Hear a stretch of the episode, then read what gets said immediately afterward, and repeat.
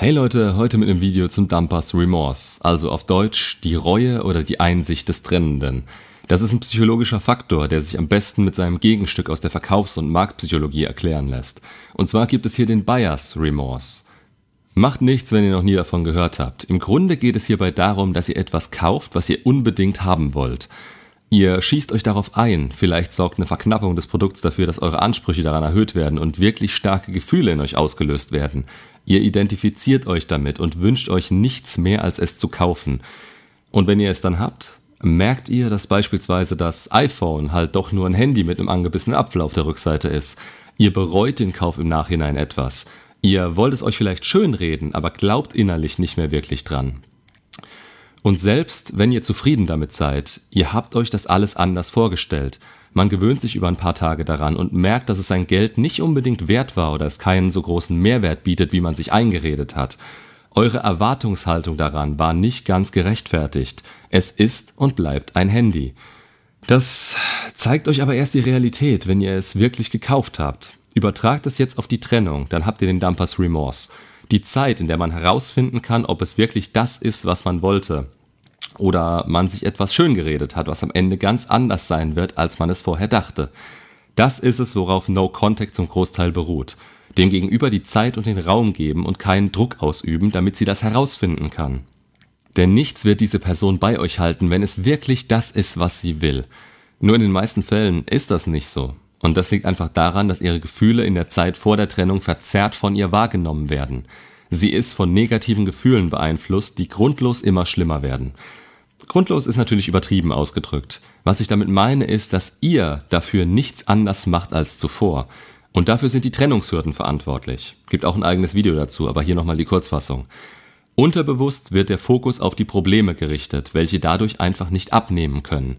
Im Gegenteil, sogar Kleinigkeiten werden auf einmal innerlich zum Problem gemacht. Man kann hier nichts rational lösen, da es ein emotionales Problem ist. Über jede Aktion, die ihr gebracht habt, um das zu retten, oder alles, was ihr gemacht habt, wie immer, habt ihr ein Damoklesschwert hängen.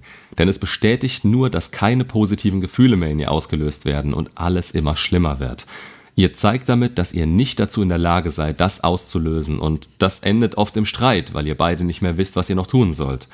Das ist mit dem Aufbauen von Spannung im Verkauf zu vergleichen. Und die Trennung ist das Produkt, das hier sozusagen verkauft wird. Das, worauf sich die Augen der Person, die sich trennt, richten. Und das, wodurch sie eine Erwartungshaltung aufbaut. Die Erwartungshaltung, dass es ihr viel besser ohne euch gehen wird und die Trennung ihr wieder gute Gefühle ermöglicht. Die Wahrheit sieht meistens anders aus. Dazu gerne das Video No Contact, Phasen aus Sicht des Trennenden anschauen. Die Erleichterungsphase wird kommen, das ist vollkommen klar. Ohne euch fallen die negativen Gefühle ab und das, womit sie die ganze Zeit gekämpft hat, nämlich die Trennung hinzubekommen, ist geschafft. Es fühlt sich nicht unbedingt wie ein Sieg an, aber eine schwere Aufgabe wurde gemeistert und das lässt sie sich erstmal gut fühlen. Wenn ihr dann Druck macht oder darum kämpfen wollt, geht ihr gegen ihre Entscheidung an und bestätigt sie noch darin. Nichts ist schädlicher beim Thema Ex zurück, als wenn ihr euch erniedrigt oder sie in dieser Verteidigungshaltung euch gegenüber drin haltet was sie erleben könnte, wenn ihr sie in Ruhe lasst und euch so positioniert, dass es eben ist, wie es ist, das ist tausendmal nützlicher, sowohl für Ex zurück als auch für euren Selbstwert. Nur dadurch kann sie wirklich erleben, dass es vielleicht nicht die richtige Entscheidung war und ist nicht davon abgelenkt, ihre Entscheidung gegen euch verteidigen zu müssen. Und sie rechnen im Nachhinein schon damit, dass ihr das nicht gut aufnehmt. Umso eher ihr das akzeptiert, umso eher stehen sie auch mit ihrer Entscheidung im Raum allein da. Was sie vor der Trennung geplant haben, euch die Wahrheit zu sagen, euch zu schonen, euch Hürden in den Weg zu stellen, damit ihr sie in Ruhe lasst, das alles brauchen sie dann nicht mehr und das verwirrt sie zusätzlich, weil ihr nicht so handelt, wie sie es von euch dachten. Ihr dürft euch den Dumpers Remorse nicht als etwas vorstellen, was ihnen ab diesem Zeitpunkt vollkommen präsent durch den Kopf schwirrt. Es ist der Beginn der Neugier oder der Selbstzweifelphase. Und wie in anderen Videos erklärt, ist die Folge dessen eher ein Pochen im Hinterkopf, was immer mal wieder ein wenig hochkommt, aber es ist noch nicht ganz greifbar für sie. Diese Phase machen sich viele Leute auf YouTube zunutze, um euch dazu zu bringen, euch nach der Erleichterungsphase wieder zu melden. Sie wissen, dass sie danach und durch den Dumpers Remorse empfänglicher für euch sind. Empfänglicher, aber noch nicht bereit. Versteht eins dabei, ihr wurdet aufgrund negativer Gefühle verlassen. Diese führten zu Zweifeln und Trennungshürden.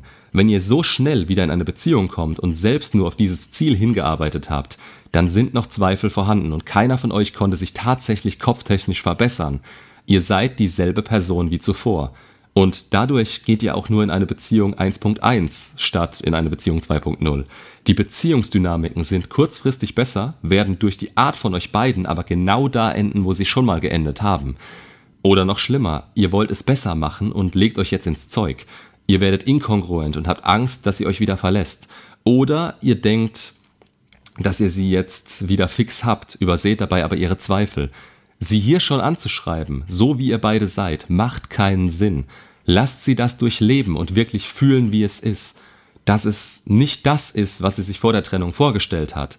Denn sie haben sich nur auf das Positive fixiert und das Negative nicht mit einbezogen. Die Bindung, was ihnen fehlen wird und dass ihr anders reagiert, als sie dachte, das alles sorgt für Neugier und Selbstzweifel. Diese müssen durchlebt werden, während ihr tatsächlich an eurer Persönlichkeit schraubt und so gut es geht unbedürftig ihr gegenüber werdet. Denn wenn sie dann auf euch zukommt, dann ist da zu einem gewissen Teil Reue, die sie aber nicht deutlich zeigen will. Denn damit würde sie sich emotional angreifbar machen und die Position verraten, an der sie gerade steht. Stattdessen wird sie eher schauen, wie ihr auf sie reagiert und ob sie keinen Fehler damit macht, der sie ihren eigenen Selbstwert kosten könnte. Nur wird das nicht passieren, wenn ihr ihnen keinen Raum dafür gebt.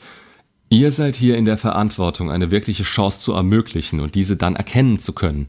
Sie sind dafür verantwortlich, ihre eigenen Fehler zu machen und das zu durchleben. Mehr nicht. Es geht in allem, was ich tue, bei der Anziehung, bei Bindung, Beziehungsdynamiken, wirklicher persönlicher Entwicklung, hauptsächlich darum, was wir fühlen und wie wir es kontrollieren.